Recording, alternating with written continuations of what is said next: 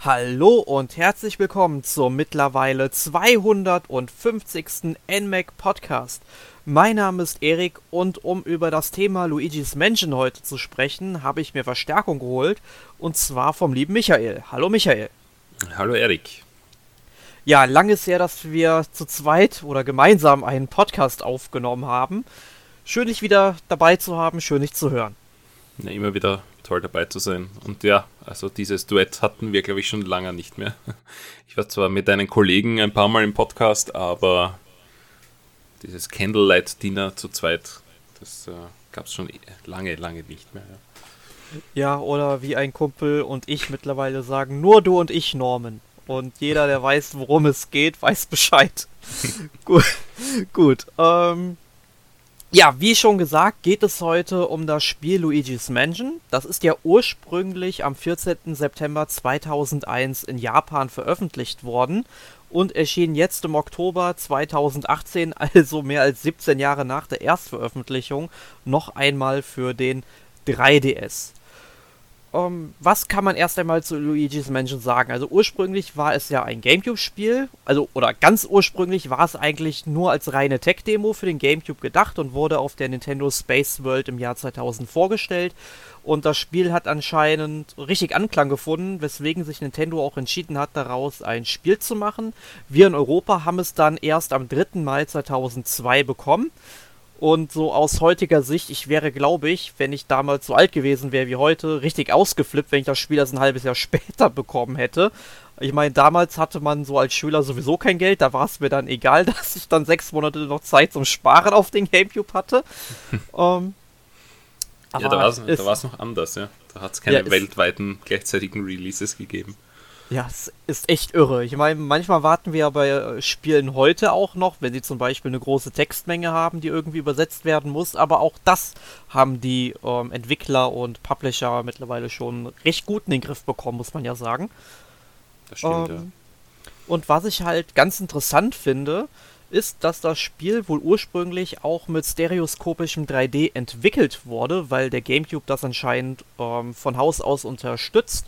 Aber da es damals nicht den Markt für 3D-Fernseher gab, hat man das dann wieder verworfen, sodass das Feature in der GameCube-Fassung nicht drin ist. Aber jetzt konnten es die Entwickler ja mit dem 3DS verwirklichen. Ja, das ist richtig interessant, weil äh, wenn man denkt, das war 2002, ähm, das war, ich glaube, das Datum 3. Mai war auch der GameCube Launch, weil das war mhm. ein Launch-Titel. Und zur damaligen Zeit hatten die eigentlich schon die Idee, dieses stereoskopische 3D eben zu machen. Äh, auf den ersten äh, Blick macht Luigi's Mansion am, am 3DS nicht wirklich Sinn, wenn es die Switch gibt. Aber wenn man dann natürlich diesen, diese Hintergrundinfo hat, dann äh, macht es ein bisschen mehr Sinn. Und ja, jetzt kommt es irgendwie doch noch zu einem glücklichen Ende für Luigi auf dem 3DS mit dem Effekt, den man damals eben erzielen wollte.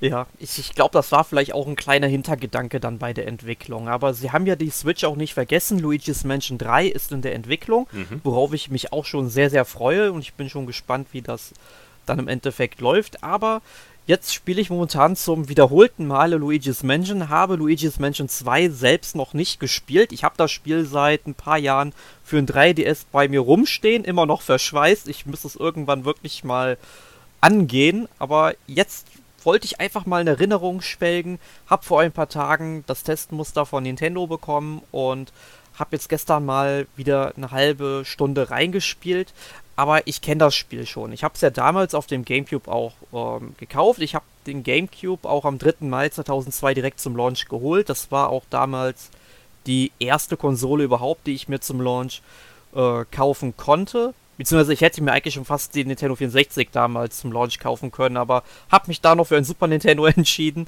und das N64 tatsächlich erst 2001 geholt. Aber die Anekdote habe ich glaube ich schon ein paar tausend Mal im Podcast erzählt.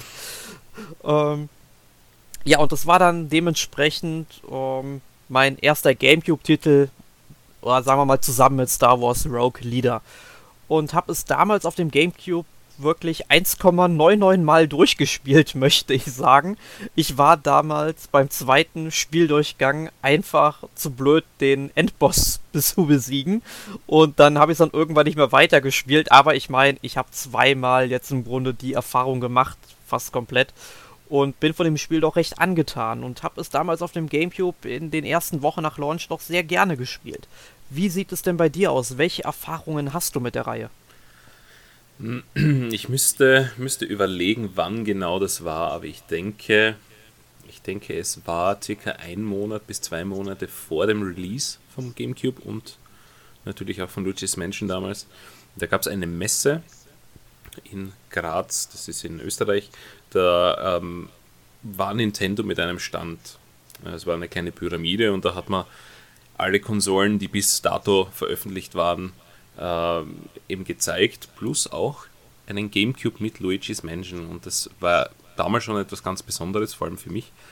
Natürlich ein Fan von Nintendo und plötzlich hatten die den GameCube dort, den es noch nicht zu kaufen gab.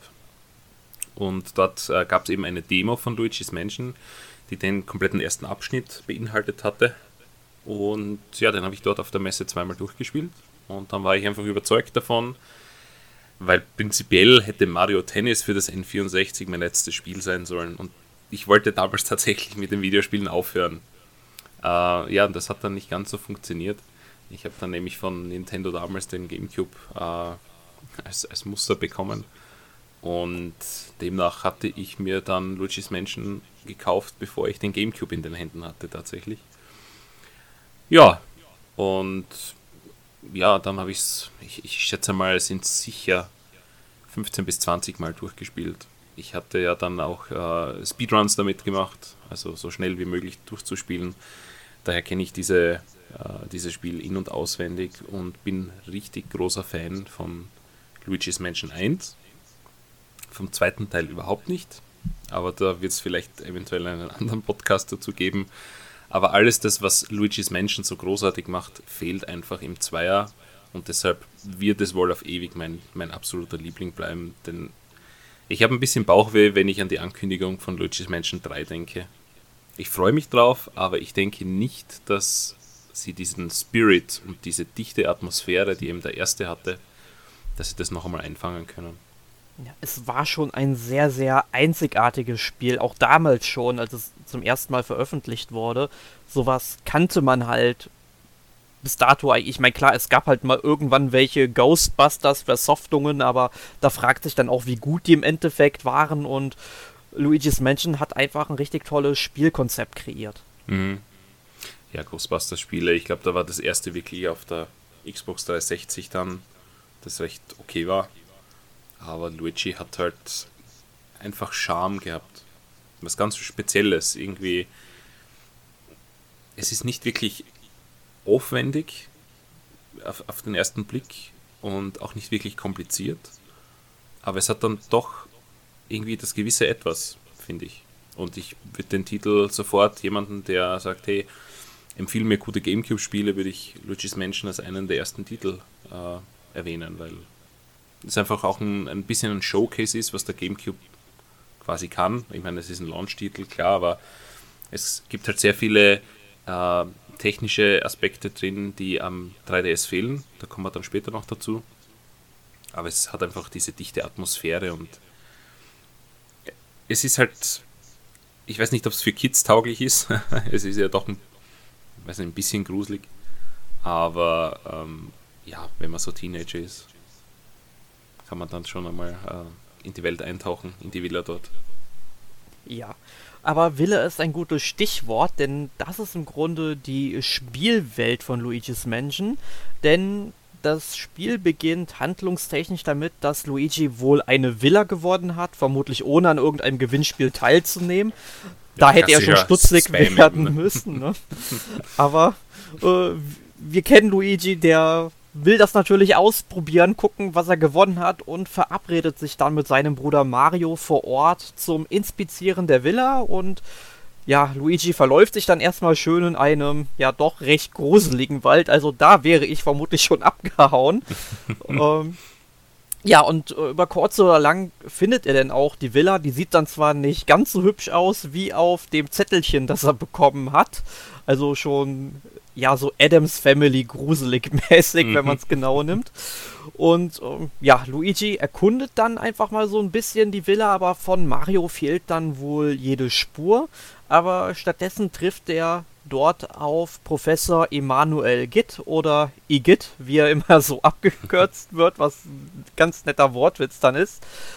Und das war ja damals dann auch, glaube ich, auch ein ganz neuer Nintendo-Charakter, den es vorher noch nicht gab. Der tauchte halt dann später auch nochmal in anderen Spielen wie, ich glaube hier Mario und Luigi Superstars Saga auf dem Game Boy Advance und später halt nochmal im Remake auf dem 3DS auf. Ähm, Klarerweise im zweiten Teil dann auch. Ja, denk, den habe ich ja leider nicht gespielt. Nein, nein, er, er, taucht auf. Das ist nämlich einer der, der nervigsten Aspekte in, in Teil 2. Weil einfach so viel telefonieren mit dir.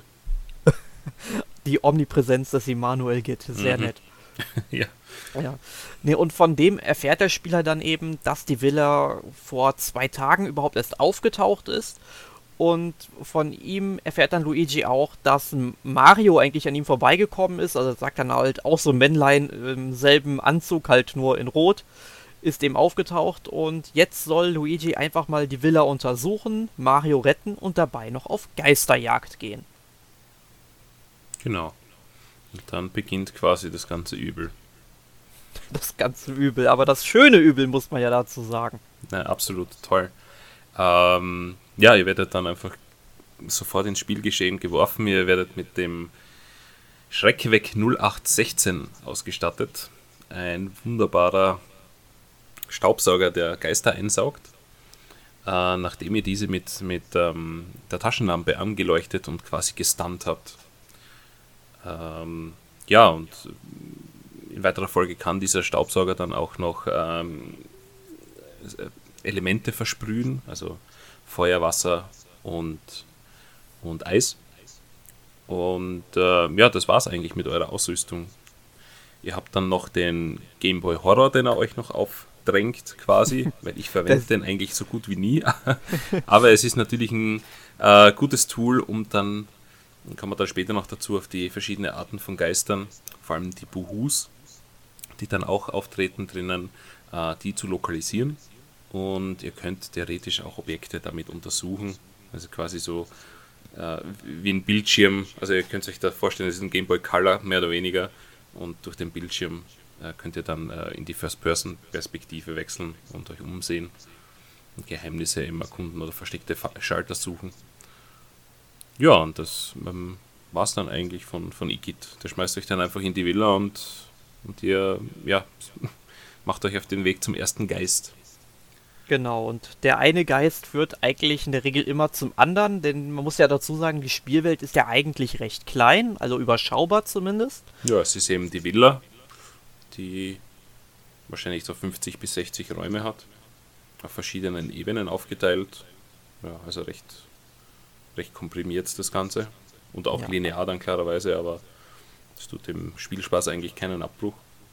Aber man muss ja dazu sagen, es sind ja auch sehr viel einzigartige Räume dabei. Also da hat sich Nintendo oder die Entwickler bei Nintendo haben sich da schon einiges bei gedacht. Also ich meine, es gibt dann halt Schlafzimmer, Badezimmer, Spielzimmer und so weiter. Und die Geister, die eben in dieser Villa hausen, die passen sich im Grunde äh, den Räumlichkeiten an. Also einer der ersten Geister, die man in diesem Spiel fangen muss, ist dann eben ja, so ein ja, älterer Herr, der sitzt dann in seinem Sessel und liest die ganze Zeit ein Buch, aber immer wenn man ihn halt anschaut oder mit der Taschenlampe dann eben stunnen möchte, äh, verschwindet der und man muss einen ganz bestimmten Moment abwarten, damit man ihn einfangen kann.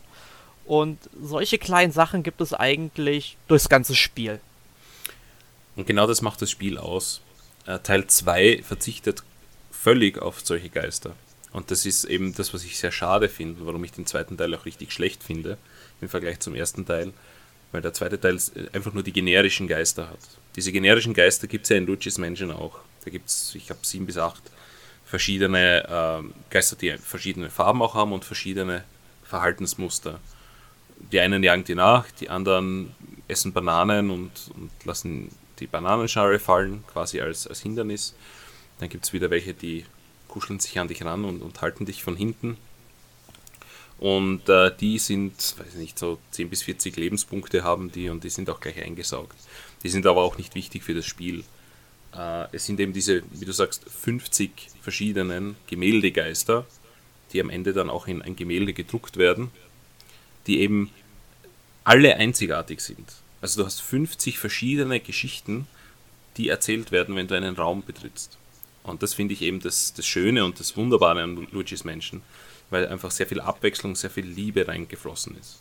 Wie du eben sagst, dieser eine Büchereigeist, der dann eben wartet, bis du dich wegdrehst und quasi dir nachäfft und, und dich erschrecken will und dann drehst du dich um und kannst sein Herz eben anleuchten äh, und, und ihn dann eben einsaugen. Oder es gibt Spielzimmer, wo Kinder spielen, die aber erst auftauchen, wenn du äh, die Flugzeuge an der Decke einsaugst, damit sie sich zu drehen beginnen.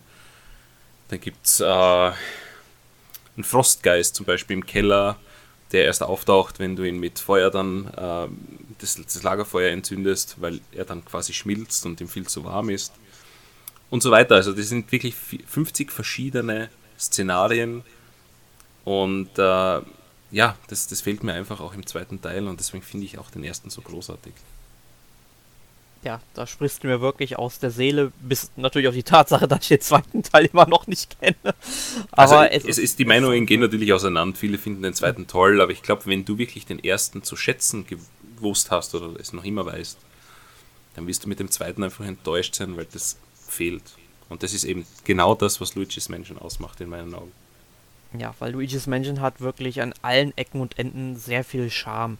Und man geht ja halt durch dieses ganze Haus und untersucht dann jede einzelne Vase, jeden Schrank und so weiter, weil man findet dort ja natürlich auch jede Menge Geld, was man dann eben auch einsammeln kann. Man muss also nicht quasi drüber laufen, das funktioniert zwar auch, aber besonders wenn es dann irgendwelche Scheine sind, also Geldscheine, ähm, die dann eventuell von der Decke fallen oder vom Kronleuchter, weil man dort eben mit dem Staubsauger ähm, dran gesaugt hat. Die fallen natürlich etwas langsamer runter als äh, richtige Münzen. Die sind halt ein bisschen schwerer.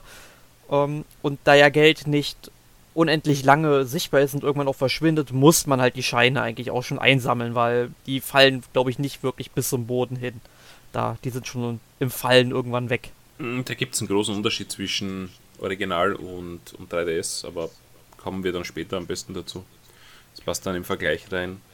Äh, es gibt dann auch äh, wertvolle Steine, also Saphir oder Smaragde oder auch Diamanten, die man einsammeln kann, Goldbahn. Und prinzipiell ist das Geldsammeln eigentlich die Bewertung zum Schluss. Also je reicher Luigi ist, desto ähm, höher der Rang und, und desto besser kann er seine Villa, die er sich dann zum Schluss hinbaut, auch ausstatten. Äh, der Titel ist ja eigentlich relativ kurz, denke mal, für das erste Durchspielen wird man so fünf bis sechs Stunden brauchen. Je nachdem, wie, wie viel man halt erkundet und, und ähm, ob man alle Buhus sammeln möchte oder alle Geister. Weil prinzipiell sind ja nicht alle Geister verpflichtend. Das muss man auch dazu sagen. Im letzten Kapitel gibt es dann so, ich bin mir nicht sicher, ich glaube sieben Geister, die man nicht einsammeln muss. Mm, aber prinzipiell ist dann zum Schluss eben diese Bewertung, äh, ja, das, also wie gut man halt abgeschlossen hat. Ja. ja. Erinnert ja auch ein bisschen an Wario Land vom Game Boy. Mhm. Da hat man ja auch sehr viele Schätze gesammelt und je mehr Schätze man dann am Ende hatte, desto ähm, größer war dann die Behausung, die sich Wario dann eben leisten konnte. Genau, also es ist ziemlich eins zu eins das, was in Luigi's Mansion auch ist, ja. Ja, aber sowas vermisse ich irgendwie Nintendo-Spielen. Das könnten sie gerne nochmal bringen irgendwo in, in, einem anderen Spiel. Das ist einfach ein netter Gag am Ende. Finde ich auch. Es ich meine, das ist generell ein, ein, ein, Ding, was ich Nintendo ein bisschen ankreide. Sie machen schon noch gute Spiele. Ich, ich finde, die Wii U war ein bisschen ein Tiefpunkt. Aber früher hatte irgendwie alles ein bisschen mehr Nintendo Magic. Eben solche kleinen Dinge, die, wie du jetzt erwähnt hast. Ne? Das gibt es mhm. heutzutage eigentlich nicht mehr. Das ist alles ein bisschen steriler geworden und deshalb finde ich es halt irgendwie cool, wenn, wenn so Remakes kommen oder Portierungen von alten Spielen, wo man dann halt ein bisschen wieder merkt, hey, früher, früher war halt irgendwie noch ein bisschen mehr Magie drinnen. Es ist schwierig zu beschreiben. Ich glaube, wenn man halt 20, 30 Jahre lang Nintendo-Spiele gespielt hat, weiß man, wovon wir halt reden jetzt. Ja. Aber ja.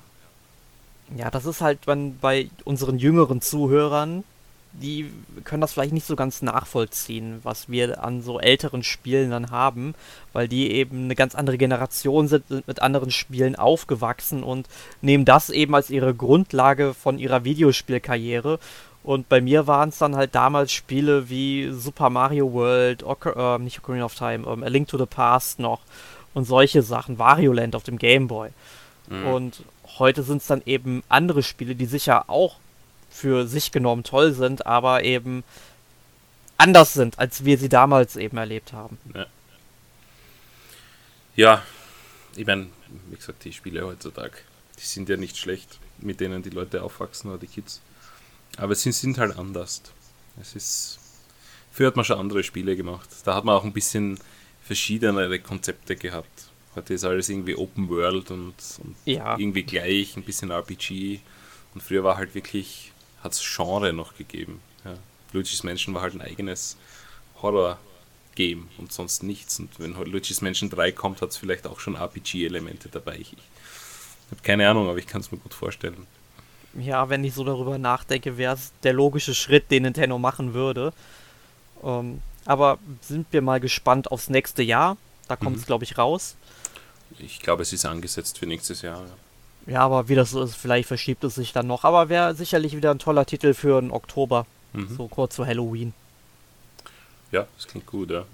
Genau. Aber was man noch dazu sagen muss, äh, was wir vielleicht vergessen haben, äh, wenn man einen Galeriegeist quasi eingesaugt hat, dann bekommt man einen, einen Schlüssel für den nächsten Raum. Also prinzipiell sind fast alle Räume abgeschlossen von Anfang an und man arbeitet sich so von, von Galeriegeist zu Galeriegeist mit dem einen Schlüssel und ähm, es gibt auch andere Räume, die äh, Dinge von Mario enthalten. Äh, ich kann mich jetzt, ich habe es zwar erst durchgespielt, aber ich, ich weiß jetzt schon nicht mehr, für was die eigentlich sind. Ah doch, ich weiß es schon wieder. Doch, doch, die braucht man auch für einen Geist. Für die Wahrsagerin dann. Äh, und am 3DS gibt es da einige einige Räume, die eben nicht mehr so ähm, technisch beeindruckend sind, wie sie noch am GameCube waren. Vor allem bei, bei dem Raum, dem Astralraum, wo man diesen Stern bekommt. Da hat man halt am GameCube diese, diese Regenbogenbrücke ähm, gehabt bis zum Stern hin und die schaut am 3DS ein bisschen komisch aus. Also ich glaube, viele Elemente, ich meine, wenn man das Original gespielt hat, macht es vielleicht mehr Sinn. Viele Elemente, die Leute, die das Original nicht kennen, können es eh nicht vergleichen. Aber ja, es, es war halt auch dieser Weg von Geist zu Geist und vom nächsten Geheimnis zum, zum nächsten äh, war halt auch ein bisschen Showcase, ja, mit verschiedenen Effekten vom Gamecube. Ähm, ja, ich, ich, ich glaube, es hat, ich weiß nicht, ob es früher mehr Sinn gemacht hat, das Spiel, als es heute macht. Aber es ist schwer, schwer zu beschreiben, was ich damit meine, aber es ist irgendwie, wenn man das erste Mal den Gamecube gehabt hat, man muss sich auch vorstellen, damals war N64, N64 hatte halt technisch ein paar Limitierungen, die halt bis zum gewissen Grad ausgereizt wurden mit manchen Spielen, aber dann kam eben der Gamecube, der halt viel, viel mächtiger war und wo halt die Spiele ganz anders ausgeschaut haben. Und mich hat einfach das Spiel, die, die ganze Geschichte über, jeder Geist hat mich eben ein bisschen mehr beeindruckt und begeistert, begeistert äh, als, als der vorige noch. Also es war halt wirklich eine schöne Reise von, vom ersten Geist bis eben zum Endboss, wo man dann wirklich mit einem Staunen zurück, zurückgelassen wurde.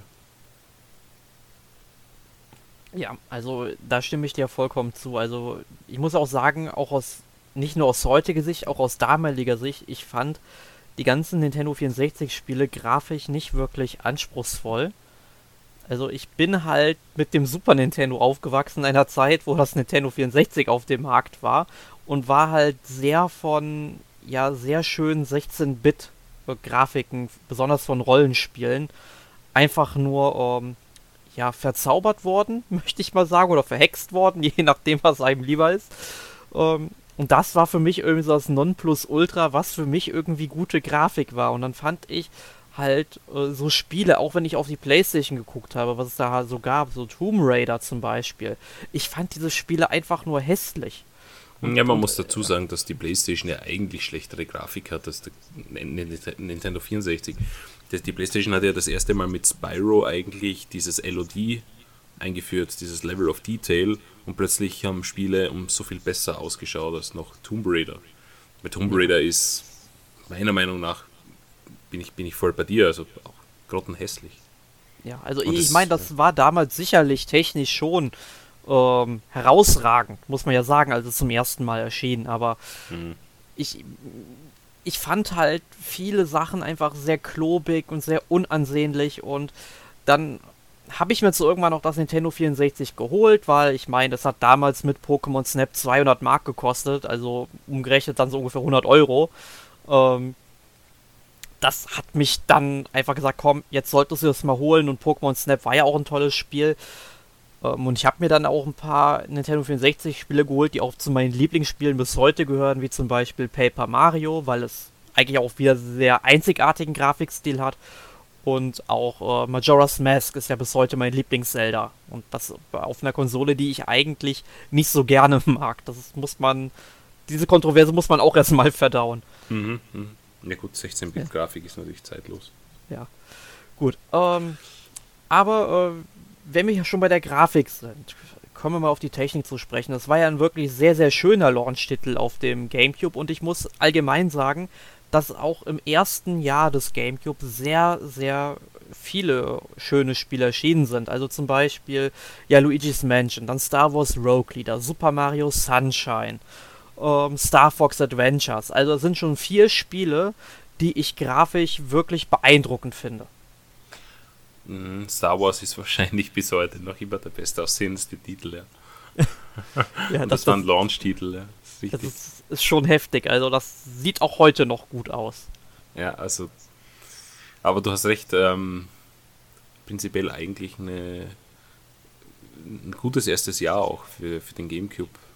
Äh, was, was ähm, ja, erstens mal Spiele betrifft, waren ja alles gute Spiele. Und zweitens dann natürlich auch technische Aspekte. Und wie wir eben schon vorher gesagt haben, Luigi's Mansion war ja als Launch-Titel ein bisschen so ein Showcase, was kann der GameCube äh, mit sehr vielen äh, Spiegeleffekten zum Beispiel, mit ähm, Echtzeitschatten. Ja, also wenn vor allem Echtzeitschatten, wenn Luigi irgendwo ähm, etwas beleuchtet hat, hast du halt sofort gesehen, wie sich der Schatten verändert. Und Luigi selbst hat Schatten geworfen. Es waren äh, Staubeffekte überall, natürlich in einer alten Villa, die ist natürlich staubig.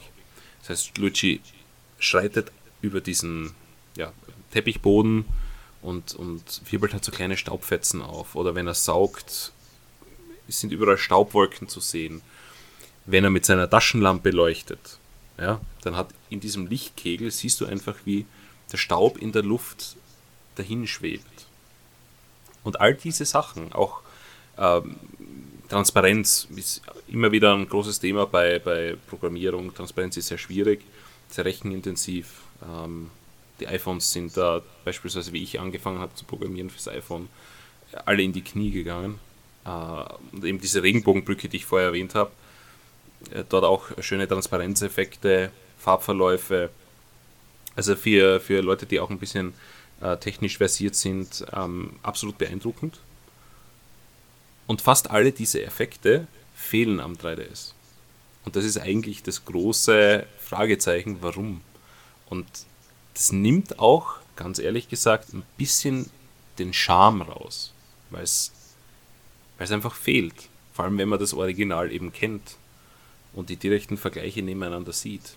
Ich habe mir in den letzten Tagen ein paar Technikvideos angeschaut dazu, ähm, wo das eben sehr, sehr genau herausgepickt wird. 3DS wirft zum Beispiel keine Schatten. Also Schatteneffekte gibt es de facto nicht. Partikel in der, in der Luft gibt es nicht es gibt keine, keine Staubeffekte. Also ein bisschen, ein bisschen Atmosphäre wird dem Spiel da schon genommen am 3DS, so ehrlich muss man sein. Ja, ich muss dazu sagen, ich habe es ja gestern erst ein halbes Stündchen gespielt. Ich habe jetzt noch nicht so sehr auf die Technik geachtet. Mhm. Ähm, ich muss dazu aber auch sagen, ich habe den GameCube-Titel seit ähm, 16 Jahren ungefähr auch nicht mehr angerührt. Also das ist schon wirklich lange her und in meiner Erinnerung sah das Spiel halt genauso aus, wie ich es jetzt auf dem 3DS sehe. Aber das ist ja oft so und das wird vor allem erstmal deutlich, wenn man wirklich mal so Bild für Bild Vergleiche nebeneinander hat. Ja, also ich habe da Video neben Video ähm, mir angeschaut auf YouTube, weil klar, ich habe jetzt auch nicht meinen Gamecube selbst eingeschaltet. das haben andere Leute gemacht für mich. Ähm, aber dort sieht man dann auch, wie, wie viel mehr Liebe eigentlich damals in den GameCube-Titel geflossen ist, als jetzt in die Portierung. Ich will nicht sagen, dass es eine schlechte Portierung ist und dass das Fehlen dieser Effekte das Spiel schlechter macht. Auf kein, gar keinen Fall. Ich meine, völlig egal, ob dort jetzt ein, ein Staubpartikel äh, durch die Luft fliegt, wenn ich die Taschenlampe dort hinleuchte. Aber es war halt diese Liebe zum Detail damals, die ich vorher schon erwähnt habe, die das halt zu einem besonderen Spiel gemacht hat. Und generell war halt auch die, die, ähm, die Villa sehr, sehr düster, ein bisschen ausgebleicht, wie man sich halt eine Villa vorstellt, die seit zwei Tagen existiert eigentlich nur, die halt wirklich sehr alt ist. Ne? Und jetzt im Game, ähm, im 3DS-Teil hat man natürlich die Texturen geändert. Äh, es ist ein bisschen farbenfroher geworden. Es ist nicht mehr so, so blass und so, ja, so, so Matschfarben mehr oder weniger. Sondern einfach ein bisschen, ja, ein bisschen aufgepeppter. Noch immer eine alte Villa, man kauft es dem Spiel immer noch ab, aber es ist halt, ja, äh, also es kommt einem so vor, als wäre die Villa wirklich erst seit zwei Tagen da und es hat zum, vor zwei Tagen eben jemand komplett durchgeputzt, sagen wir so. Äh, aber das sieht man eben auch nur, wenn man direkt die, die zwei Sachen vergleicht. Ja. Also jemand, der sagt, er hat das noch nie gespielt, dem wird es völlig wurscht sein und jemand, der es eben vor 16 Jahren das letzte Mal gespielt hat, dem wird es auch egal sein. Ja, hat man ja nur im, gesehen. Ja, es ist eben nur im, im direkten Vergleich merkt man, welche Einbußen eigentlich am 3DS vorhanden sind. Ja, die sind aber überhaupt nicht spielbeeinflussend. Ja, es ist einfach nur optisch. Ja, das Einzige, was mir aufgefallen ist, in irgendeinem Raum ging bei mir die Bildwiederholungsrate ganz leicht mal in die Knie, aber das war jetzt nicht so, dass das Spiel dadurch ähm, unspielbar geworden ist. Da fehlt, man merkt halt, dass dann drei, vier Bilder pro Sekunde fehlten auf einmal, ne? Okay. Aber das ist halt mir nur einmal äh, jetzt aufgefallen in einem Raum oder eventuell war es auch ein Korridor durch das Haus. Ich bin mir gerade nicht mehr ganz sicher. Aber das ist das Einzige, was ich bisher technisch bemängeln kann und das ist eigentlich nichts. Also ich bin ja durch mit dem Spiel. Mir wäre jetzt nichts Großartiges aufgefallen. Von daher, ja, kann, kann natürlich passieren. Aber es wäre jetzt nichts, wo, wo ich sage, das ist ein konstantes Problem dann. Nee, also das Spiel läuft sonst wirklich flüssig und man merkt es nicht. Ich habe es bisher auch nur an einer Stelle bemerkt und hm. diese Stelle hat mich jetzt aber auch nicht eingeschränkt bei meiner Spielerfahrung. Hm. Ähm, ja, was kann man sonst noch sagen? Es gibt äh, eine, eine ganz große oder zwei ganz große äh, Änderungen noch vom GameCube auf den 3DS. Und zwar die Steuerung. Einerseits ja fehlt natürlich ein zweiter Stick, wenn man einen normalen 3DS hat. Äh, am GameCube ist der C-Stick, also der gelbe Stick, äh, verwendet worden für den Staubsauger, einfach die Richtung äh, sich zu drehen oder nach oben oder nach unten zu sehen. Und am normalen 3DS gibt es das nicht. Ja. Nintendo hat sich da aber was einfallen lassen, und zwar die ähm, ja, Gyro-Controls zu verwenden. Also man braucht quasi nur den 3DS neigen und ähm, kann somit nach oben oder nach unten sehen. Drehen kann man sich, wenn man halt auf den B-Knopf drückt, dann ja, kann man sich so drehen. Ähm, Problem ist aber, man bleibt halt nicht stehen, also man geht halt quasi mit, wenn man sich dreht. Und ähm, wenn man dann ein CirclePad Pro hat, das tatsächlich offenbar einige Leute gehabt haben. Ja, ich habe es tatsächlich für meinen alten 3DS gehabt. Okay. Ich, ich kenne nur einen Freund, der sich wirklich gekauft hat mit äh, einem Spiel, das ich wahrscheinlich nicht erwähnen darf hier. Aber ansonsten ist natürlich der New 3DS mit so einem zweiten Nubbel darüber, der als Stick fungieren kann. Oder soll. Ja, ähm, jein. Also ich, ich, es funktioniert schon, aber mhm. es funktioniert halt sehr mühsam, weil also es ist halt kein richtiger Stick. Ja, also ich, ich, muss dazu sagen, es gibt Spiele, wo das, äh, wo der C-Stick eigentlich ganz gut funktioniert. Also zum Beispiel bei Majora's Mask mhm. ähm, bin ich super damit klargekommen. Ja. Ähm, da muss ich aber sagen, ich habe ja sowohl ein New 3DS als auch ein New 3DS XL und das äh, Majora's Mask habe ich noch auf dem New 3DS gespielt. Momentan ähm, nutze ich ja mein New 3DS XL, einfach größerer Bildschirm, äh, warum auch sonst. Mhm. Ähm, und da muss ich sagen, es ist wirklich sehr mühsam. Ich, manchmal habe ich einfach das Gefühl, ich drücke da so stark drauf und er bewegt sich so langsam damit dann hoch und da würde es mich vielleicht freuen, dass Nintendo das Problem erkennt und die Sache vielleicht nochmal mit einem Patch angehen würde. Ja, ich, ich finde auch die Gyro Controls sind nicht hundertprozentig, ja, keine Ahnung, also sie, sie passen irgendwie nicht drauf wenn man sie aktiviert, dann, dann braucht es ein paar Sekunden, bis man quasi in diesem Saugmodus ist und dann erst darf man den DS neigen. Neigt man ihn zu früh, wird das quasi als Nullposition erkannt und man muss ihn noch weiter neigen. Also, also auch nicht so das Wahre. Nein, es ist nicht, nicht wirklich zufriedenstellend, sagen wir so. Es kann keinen zweiten Sticker setzen. Tja, also Aber es funktioniert trotzdem, ich habe es ja durchgespielt. Ähm, das Einzige, was wirklich mühsam war, war der dritte Boss am, am Dach weiß nicht, ob man den verraten soll. Aber dort habe ich äh, wirklich geflucht, weil das Problem mit dem.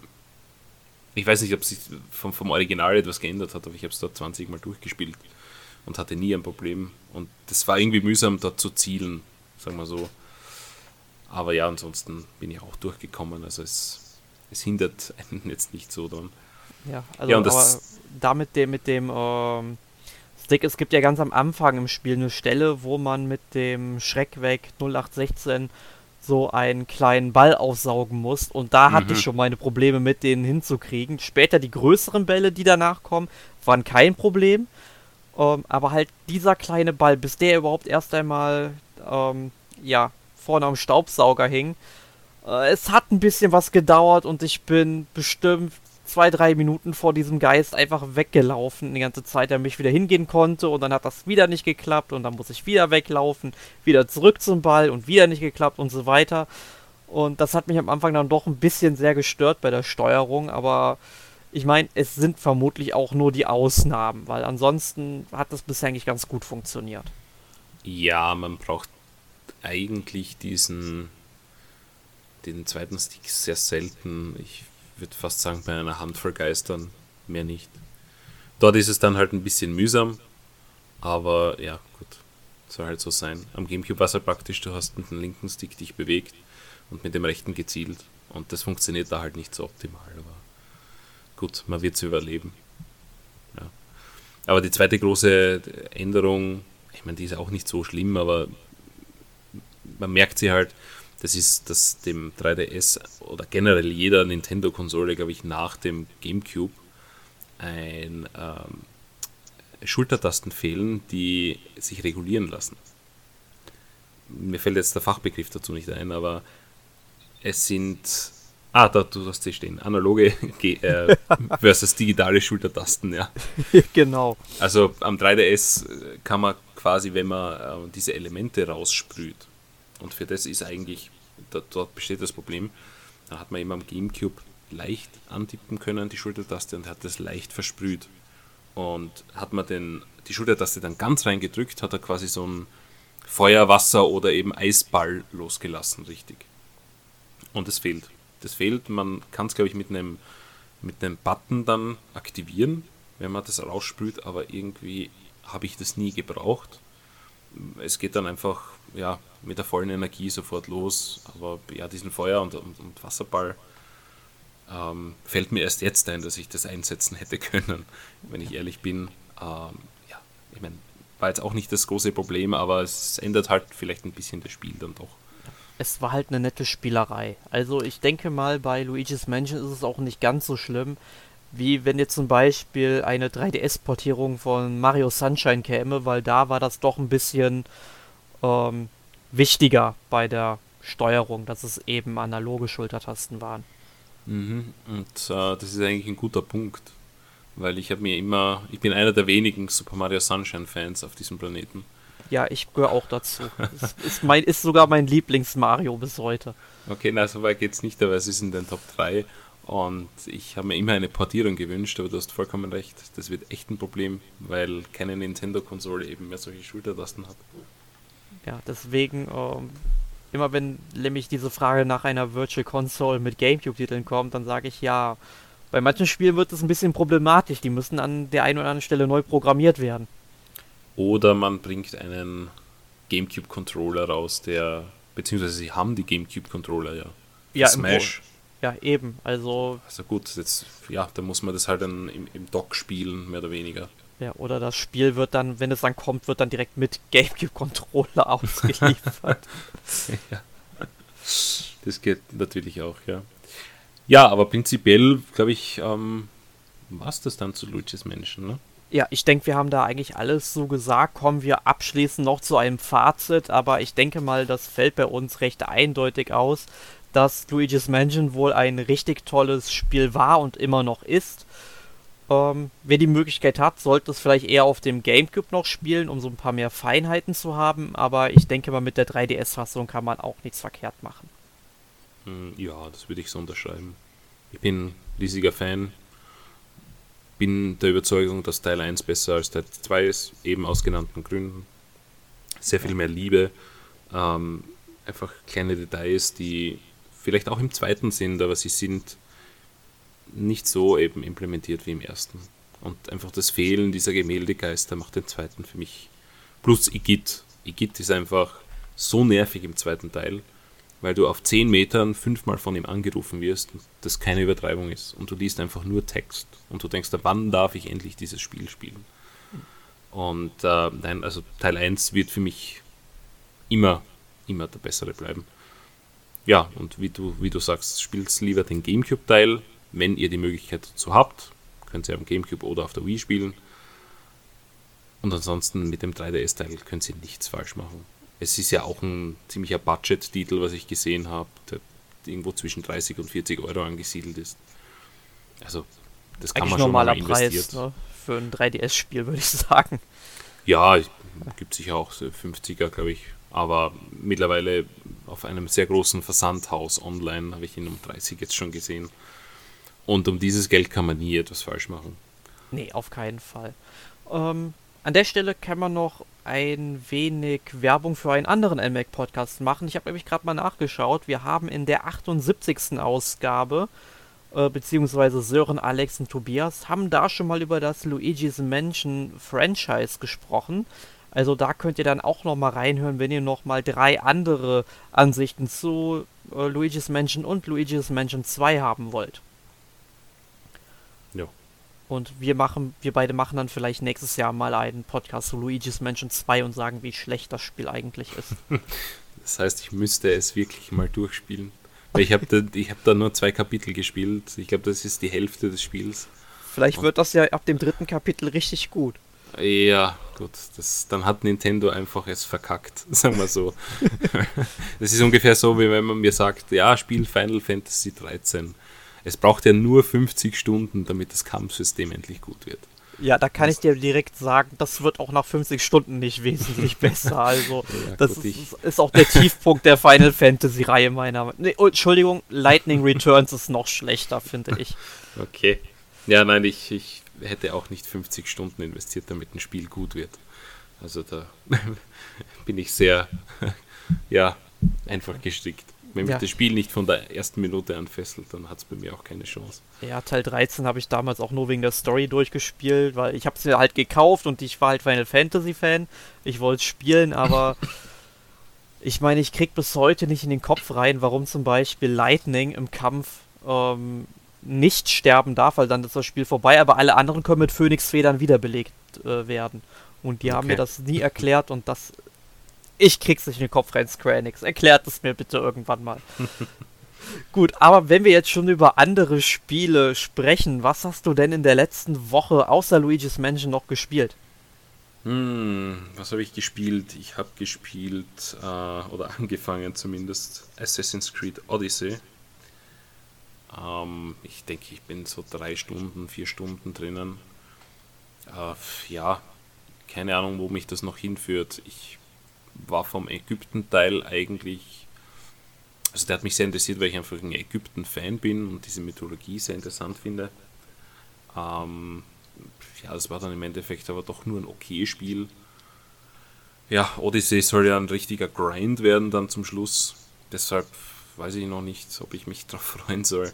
Äh, bislang ist es halt ja, ein längeres Tutorial gewesen. Ich, ich glaube, die, die besten Zeiten von Assassin's Creed sind lange vorbei. Auch jetzt mit dem Reboot haben sie es nicht wirklich geschafft, dass sie mich so hundertprozentig gucken. Wobei vor dem Reboot habe ich die letzten drei Titel auch schon nicht mehr gespielt. Also keine Ahnung. Ich glaube, da ist die Luft raus insgesamt. Aber ich werde es trotzdem durchspielen, weil griechische Mythologie ja doch auch sehr interessant ist, sagen wir so. Und dann habe ich noch gespielt Dark Souls Remastered auf der Switch. Ähm, ja, sehe gerade, dass da eh was kommt danach, äh, aber nur kurz. Ähm, ja, ich habe das damals am PC gespielt. Äh, PC war ja quasi unspielbar. Da hat es ja so Fan-Patches dann gegeben, die das irgendwie behoben haben dass man das überhaupt spielen hat können. Und dann habe ich das mit einem Freund bis nach Blighttown geschafft, der mich halt irgendwie übers Headset geguidet hat und ich habe das gestreamt und der hat mir halt zugeschaut. Und äh, ja, ist mir halt dort in Blighttown das äh, übel passiert, dass, dass ich verflucht wurde. Das heißt, ich hatte nur mehr die Hälfte der Energie und äh, mein stärkstes Schwert ging kaputt und ich hatte kein Reparaturkit dabei. Also sprich, ich war einfach doomed und habe dann aufgehört zu spielen, weil es einfach keinen Sinn macht. Und jetzt auf der Switch habe ich äh, es mir vorgenommen, dass ich das wirklich durchspiele mal. Und bislang äh, ja, gefällt mir das recht gut. Ich mache auch nicht mehr die Fehler wie, wie damals und nach 30 Stunden, glaube ich, komme ich recht gut mit dem Kampfsystem zurecht. Weil es ja doch ein bisschen eine Umstellung ist zu herkömmlichen Spielen. Ja, ja, ja ich habe äh, die Dark Souls-Spiele irgendwann mal alle für einen PC gekauft, weil sie in irgendwelchen Bundles drin waren. Dann nimmt man die natürlich mit. Hm. Ähm, gespielt habe ich sie bisher noch nicht, aber recht ähnlich vom Spielprinzip ist ja Neo. Genau, und äh, Neo habe ich dann doch eine ganze Weile gespielt, ist immer noch auf meiner PlayStation 4 installiert. Ich müsste es endlich mal weiterspielen. Vor allem, wenn nächstes Jahr dann schon Neo 2 und Sekiro kommen. Ähm, die ja dann doch wieder recht ähnlich sind. Also zumindest Neo 2, Sekiro geht ja noch in eine andere Richtung. Ähm, ja, Bloodborne ja. gibt es ja auch noch dann. Eben, also es gibt eine ganze Menge eigentlich und das Spielprinzip gefällt mir grundsätzlich, aber ich kann natürlich schon verstehen, wenn man mal in so eine richtig schwierige Situation kommt, wo man eigentlich nicht mehr rauskommen kann, ähm, dass man dann natürlich die Flinte ins Korn wirft. Ja, da hat sogar der Freund von mir gemeint und der hat es doch schon fünf, sechs Mal durchgespielt. Äh, es ist sehr schwierig. Also, vielleicht würde er es schaffen, mit sehr viel Glück, hat er gemeint. Aber es ist wirklich sehr schwierig, äh, der Situation, wo ich war. Aber ja, wie gesagt, jetzt habe ich einen zweiten Versuch. Äh, bin eh schon sehr weit, also fast wieder auf dem Weg nach Blightstown. Und ja, also ich denke, dass ich mich nicht so blöd anstelle wie, wie beim ersten Teil, äh, beim ersten Versuch. Liegt vielleicht auch daran, dass ich auch Nio gespielt habe und Bloodborne. Ja, Übung macht den Meister, ist, ist ja was Schönes. Das ist wirklich so und das sind wirklich Spiele, an denen man es auch wirklich merkt. Ja. Und man wird wirklich sehr vorsichtig. Also ich habe auch jetzt den Fehler wieder gemacht, dass ich sehr forsch an die ganze Sache rangegangen bin, öfters mal einfach eine aufs Maul bekommen habe. Das ist dann heftig, weil da, wenn's, also wenn du, wenn es wirklich blöd geht, verlierst du halt so viel Zeug, das du bis dorthin gesammelt hast, dass das richtig wehtut. Und da muss man einfach auch umschalten von, von der Denkweise her. Hey, lieber einmal vorsichtiger sein als einmal zu wenig. Und ja, dann funktioniert es. Also es gefällt mir recht gut und die Umsetzung scheint auch sehr solide zu sein. Also es gibt da überhaupt keine, keine Ruckler oder, oder irgendwelche Einbußen. Und ja, man kann es halt mit, mitnehmen. Also Dark Souls für unterwegs ist, ist halt perfekt. Ne? Mhm.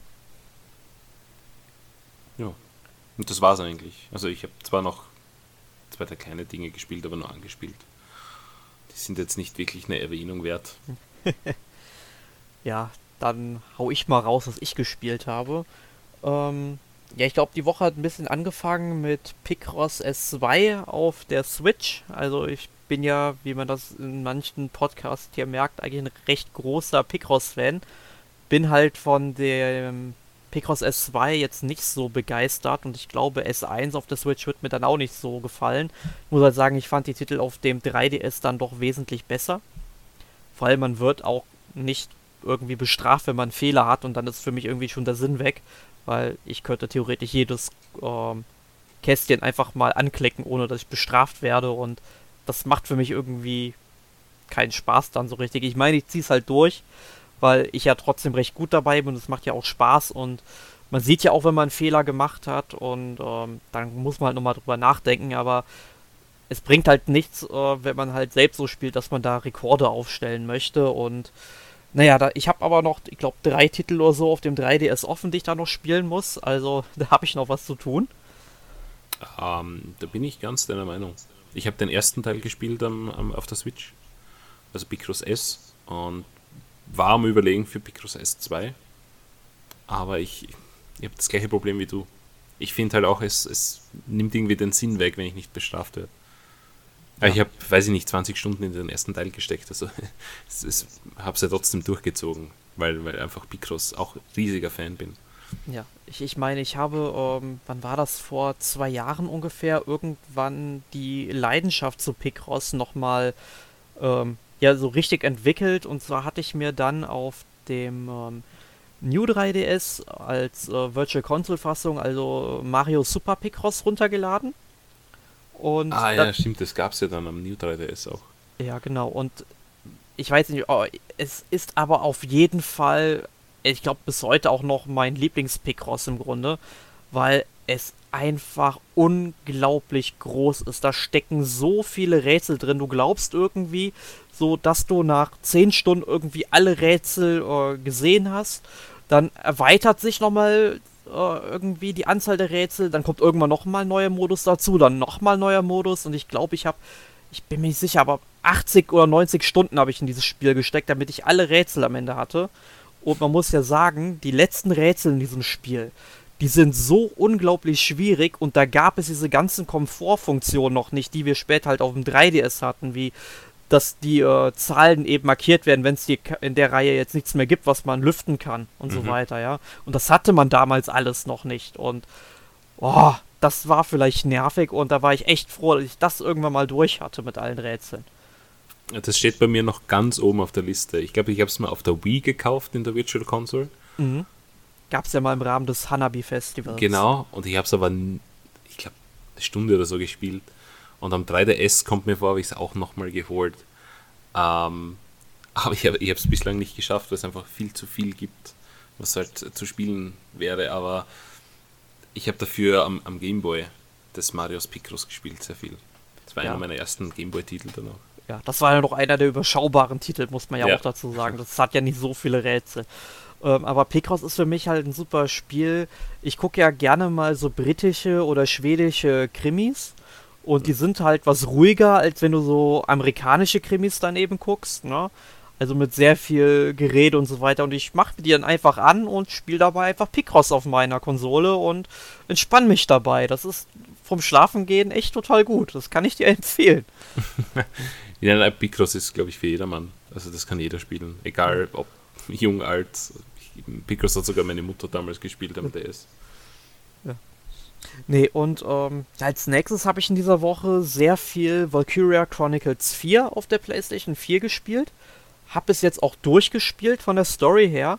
Und mhm. ich muss ja sagen, ähm, ich hatte es letzte Woche bis zu einem Punkt gespielt, wo das Spiel ein richtiger Spaziergang im Grunde war. Also am Anfang hatte ich irgendwie meine Probleme, in dieses Spiel reinzukommen und zu schauen, wie sind die besten Taktiken, damit ich gute Bewertungen habe am Ende. Und hatte dann, ich glaube, bis Kapitel 14 dann auf einmal nur noch A-Ratings, also das höchste, was man eben haben kann. Ähm, und dann kam Kapitel 15. Und Kapitel 15 hat mich zur Weißglut getrieben, weil direkt in der ersten Runde irgendwie äh, vier von meinen Soldaten getötet worden sind und ich habe es einfach nicht hingekriegt, das ordentlich zu spielen, eine ordentliche Taktik rauszufinden. Es ist auf einmal so höllenschwer geworden. Und dann habe ich mir Inspiration geholt auf YouTube und da habe ich gesehen, wie Leute die Missionen, die dann anstehen, in ein bis zwei Zügen komplett fertig machen. Und da denke ich mir, warum schaffen die Leute das in fünf bis zehn Minuten und ich beiß mir da stundenlang die Zähne aus. Und, und dann habe ich das halt so gemacht, wie die das machen und habe tatsächlich die letzten Missionen, weil die alle unglaublich schwierig sind, äh, dann einfach nur nach diesem Prinzip gespielt, weil ich natürlich jetzt wissen wollte, ich habe es 40 Stunden lang gespielt, wie geht jetzt die Story zu Ende, ne? Weil ich will jetzt nicht sagen, ich habe diese 40 Stunden umsonst investiert und naja, hab den mal über die Schulter geschaut, hab gesehen, aha, da haben sie den Sniper verwendet, da haben sie einfach nur ähm, äh, einen ähm, ja, Aufklärer bis zu so einem Camp geschickt, der das erobert hat. Einfach halt mit dem Befehl verbesserte Verteidigung, damit der von den zehn Soldaten, die unterwegs auf den Ballern nicht getötet wird. Das Camp erobern, da dann einfach mal so ein, ähm, einen Stoßtrupp ähm, per Befehl sofort ins Spiel holen und mit dem dann äh, noch einen Befehl geben, dass der eben die Verteidigung des Bossgegners auf der Map einfach missachtet und dann einfach hingehen und mit zwei Schüssen töten. Und da denke ich mir, wenn man so leicht die Spielmechanik aushebeln kann, dann frage ich mich, warum es solche Befehle überhaupt gibt, ja. Und ähm, ja, aber ich habe es dann halt durchgespielt. Die Story ist auch richtig cool bis zum Ende. Also da gibt es dann auch ja so einige Punkte. Da bin ich dann, da war ich sehr gespannt drauf, wie die Japaner das dann eben entwickelt haben, weil ich meine, es spielt zwar halt in einem fiktiven Europa sozusagen, aber es gibt dann doch schon ein paar Anleihen, die auf Ereignisse sag ich mal, ähm, zurückfließen, die halt 45 in Japan passiert sind. Und da war ich sehr gespannt, wie die Japaner damit umgehen. Und ich finde, sie haben da eine sehr, ja, gute Lösung gefunden, muss ich sagen. Mhm. Ich meine, was anderes hätten sie vermutlich auch nicht bringen können, aus politischer Sicht. Ähm, ja, und jetzt bin ich halt momentan dabei zu gucken, ob ich mir das noch antun sollte um mir alle Trophäen in diesem Spiel zu holen, weil ich habe dieses Spiel ja in der Collectors Edition gekauft und die hat halt 100 Euro gekostet und ich sag halt, wenn das Spiel so teuer war, dann will ich auch irgendwie was für mein Geld haben und ich habe jetzt ungefähr, ich glaube so 55 Stunden in dieses Spiel versenkt und überlege mir halt gerade, ob ich tatsächlich noch ähm, jede meiner Einheiten irgendwie in die Kämpfe schicken soll, 40 Mal jeweils kommandieren sollte, damit ich auch alle Truppengeschichten freischalte. Also quasi so Nebenmissionen. Ähm, ja, und da überlege ich halt gerade noch, weil eigentlich habe ich von diesem Spiel genug gesehen. Ich muss da nichts mehr sehen, weil alles andere ist halt irgendwie nur grinden. Also sprich, die ähm, Charaktere alle auf die Maximalstufe bringen, mir alle Teile für die Schiffsbefehle oder für die Panzer zu kaufen. Um, ähm, und da brauche ich halt jede Menge Geld für. Ich meine, mittlerweile weiß ich halt, wie diese Mission, wo man richtig viel Geld für bekommt, innerhalb von fünf Minuten erledigen kann. Aber es ist halt natürlich auch nervtötend, immer solche Sachen nochmal zu spielen. Und ja. Ich weiß nicht, ich habe vor langer Zeit aufgehört, Spiele auf 100% zu spielen. Außer es ist wirklich ein außergewöhnlicher Titel, aber das kommt vielleicht, weiß nicht, einmal in fünf Jahren vor. Ja, das Problem. Aber ich habe Valkyria Chronicles 4 ja auch überlegt schon. Es gibt es ja auch für die Switch und wenn, dann würde ich es eh für die Switch holen, weil dann kann ich es einfach überall spielen. Ja, und, und, und, dann hast du den Trophy-Druck einfach nicht. Ach, den habe ich schon lange nicht mehr. also ich glaube, vor, vor zehn Jahren habe ich das wirklich äh, exzessiv gespielt. Da habe ich auf, auf der Xbox 360 ein Tausender Spiel nach dem anderen komplettiert, aber ja, da hat es halt auch sehr viel weniger zu spielen gegeben und ich denke mal halt, wenn ich jetzt noch einmal 10 Stunden extra reinstecken muss, spiele ich halt ein anderes Spiel lieber durch. Ne? Ja, ja, ich habe dann halt. Also, das fing bei mir tatsächlich mit Final Fantasy 15 an. Das war das erste Spiel, wo ich mir eine Platin-Trophäe holen wollte, weil ich es einfach richtig, richtig gut fand. Ähm, dann habe ich dasselbe nochmal bei Nino Kuni 2 gemacht, vor kurzem nochmal bei Reverie, aber Reverie, ich weiß nicht, ob du es kennst. Nee. Ist so ein ähm, sag ich mal, im Stil von Earthbound, spielt sich aber wie Zelda, gibt es auf jeden Fall für die PlayStation Vita und die PlayStation 4. Hab's auf der Vita dann eben äh, platiniert. Okay. Klingt ähm, aber interessant. Ähm, ja, ist auch ein richtig nettes Spiel. Geht zwar nur, ich glaube, so vier bis fünf Stunden. Dann hat man es halt komplett gespielt, aber ist auf jeden Fall ein sehr schönes Spiel. Beschäftigt sich so ein bisschen mit neuseeländischer Mythologie, was das Ganze halt ja, recht, ich sag jetzt mal in Anführungszeichen, exotisch für mich gemacht hat. Ähm, ja, also ist auf jeden Fall eine Empfehlung wert. Kann man sich mhm. mal angucken. Kommt aber irgendwann auch noch für die Switch raus, so wie ich das mitbekommen habe. Okay. Ähm, ja, und jetzt halt vor kurzem hatte ich halt Spider-Man auf 97% gemacht und habe mir die 100% geschenkt, weil ich keinen Bock hatte, da diese Herausforderung auf Ultimativ zu spielen. Und ja, nee, habe ich dann sein gelassen. Aber ich glaube, ich gucke mir jetzt, äh, ich gucke jetzt noch das geheime Ende irgendwie von Valkyria Chronicles 4 an, weil das kann man halt erst kriegen, wenn man es halt einmal durchgespielt hat.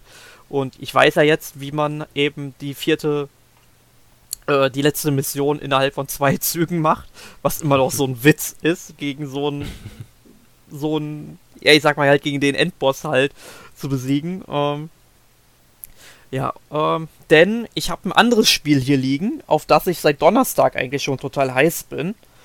Ähm, war halt ganz witzig. Ich hatte mir dann am Mittwoch, weil ich unbedingt sicher gehen wollte, dass ich es dann auch zum Release habe, mir Red Dead Redemption 2 vorbestellt konnte, äh, oder am, nee, am Mittwoch habe ich das tatsächlich gemacht und am ähm, Donnerstag hatte ich dann einfach mal beim Mediamarkt auf die Website geguckt, wo ich es mir bestellt habe, dass es angeblich schon abholbereit wäre. Ich habe zwar keine Mail bekommen, aber habe gedacht, hm, geh einfach mal hin.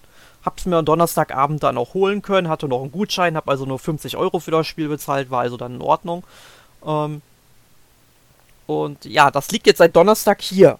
Das Problem, was ich hatte, ich konnte es halt nicht spielen, weil ich habe noch ein paar ungespielte Titel auf der PlayStation 4 installiert und das Spiel braucht halt mal 105 GB Speicherplatz.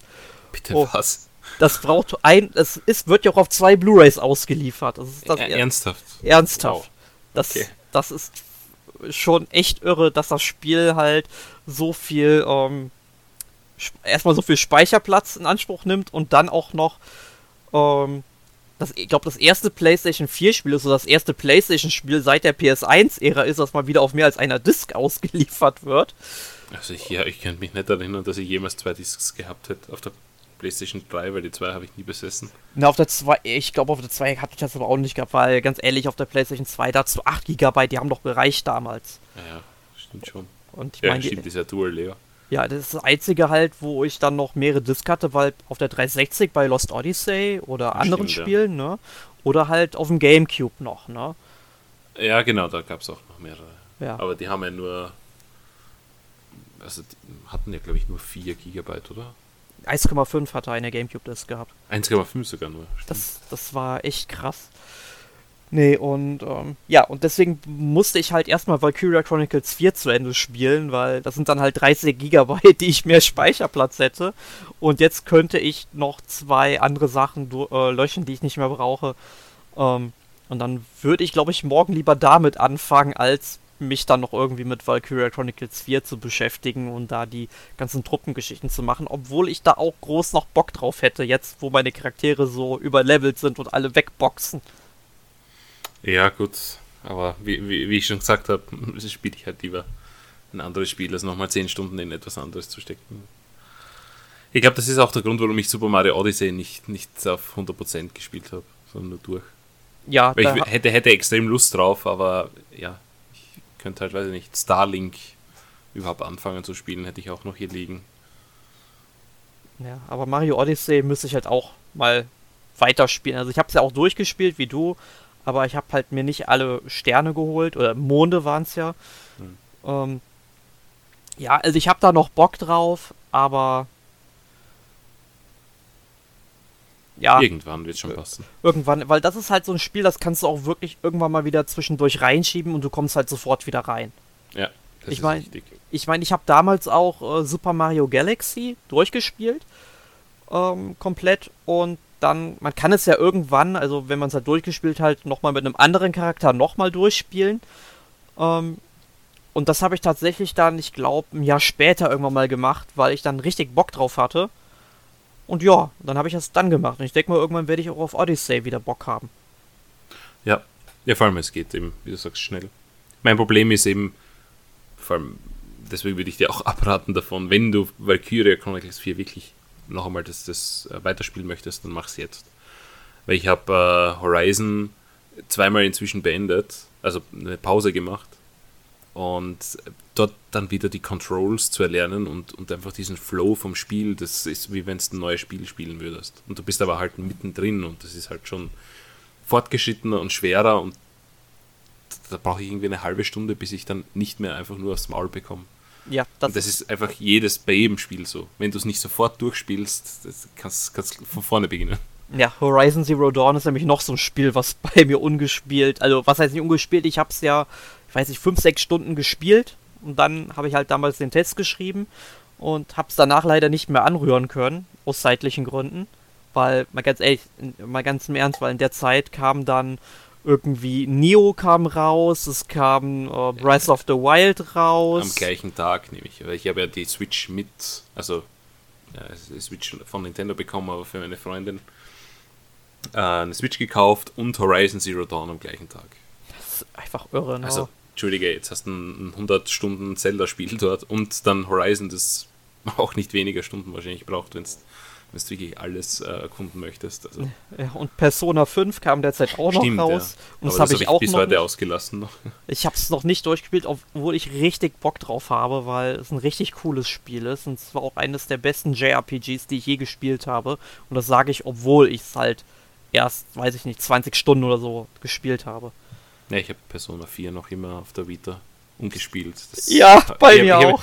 Ich habe mir gesagt, bevor ich nicht Persona 4 durch habe, kaufe ich nicht Persona 5.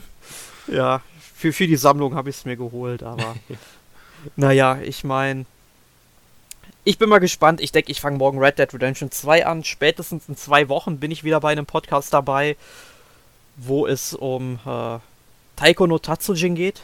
Da werden wir ja, glaube ich, wieder zusammen im Podcast sitzen, habe ich gehört. Ähm, ja, weil Taiko no Tatsujin ich wahrscheinlich einer der wenigen bin, die das spielen werden überhaupt. ähm, und ich glaube, nächste Woche, weil du sagst, nächste Podcasts, äh, ist ja ein, ein, gutes Stichwort. Genau, nächste Woche geht es nämlich um, du hast es eigentlich vorhin schon angeteasert. Genau, Dark Souls Remastered eben. Und ich glaube, da sind wir auch zu zweit oder so derzeit. Ja, das die, ich glaube, jo Jonas macht das dann mit dir. Genau. E eventuell will Tobi noch vorbeischauen, aber wie das mit Tobi so ist, der macht sich rar. Also Willst du gelten, mach dich selten. Liebe Hörer, wenn ihr mehr von Tobias hören wollt, dann schreibt bitte in die Kommentare, Tobi, du bist unser Mann, den wir im Podcast sehen wollen und oder hören wollen und dann macht er das bestimmt. Ja. Ähm, ja, genau, deswegen wollte ich auch nicht zu viel verraten vorher. Aber ja, Dark Souls Remastered bin ich schon gespannt und äh, übernächste Woche dann Taika no Tatsujin. Ja, dann wünsche ich... endlich den westlichen Release sieht. Ja, auf jeden Fall. Also ich meine, ich kenne die Reihe ja schon länger. Also ich habe es selbst halt nur als Minispiel aus äh, Yakuza 5 bisher gespielt. Aber halt rauf und runter. Und so habe ich auch die Demo in den letzten Wochen rauf und runter gespielt. Aber all das erfahren unsere Hörer dann in zwei Wochen weil wir sind jetzt schon wieder bei fast 70 Minuten beim Podcast und deswegen beenden wir das Ganze für heute lieber mal. Vielen Dank, dass genau. du heute da warst, Michael. Hat mich sehr, sehr gefreut. Mhm, und auch vielen Dank, liebe Hörer, dass ihr wieder eingeschaltet habt und euch im Off-Topic-Bereich nicht zu langweilig geworden ist, hoffentlich. Ah, ich denke, das war sehr unterhaltsam. Genau. Und wenn ihr mehr über Dark Souls hören wollt, dann schaltet nächste Woche ein. Und wenn ihr über Taiko no Tatsujin etwas hören wollt, dann schaltet übernächste Woche ein und wenn ihr zu beiden Spielen etwas hören wollt, dann abonniert am besten unseren Podcast und über Kommentare würden wir uns wie immer sehr freuen, sowohl auf Facebook als auch auf unserer Internetseite. Oder wie Emil das so schön sagt, gebt uns Rauchzeichen. ja, wir nehmen alles. Genau, ein Fax. Ich muss jetzt irgendwie an Shooters Manito denken, aber. Ja, man hat, man hat hier den, ähm, was war das mit dem Klappstuhl? Ja, ja. soll einfach ein, ein Podcast-Mikro als Rauchzeichen geben. Ja, genau. Dann wissen wir Bescheid, dann kommen wir und geben euch einen Podcast. Gut, also, dann vielen, vielen Dank fürs Zuhören und bis zum nächsten Mal. Tschüss. Ciao.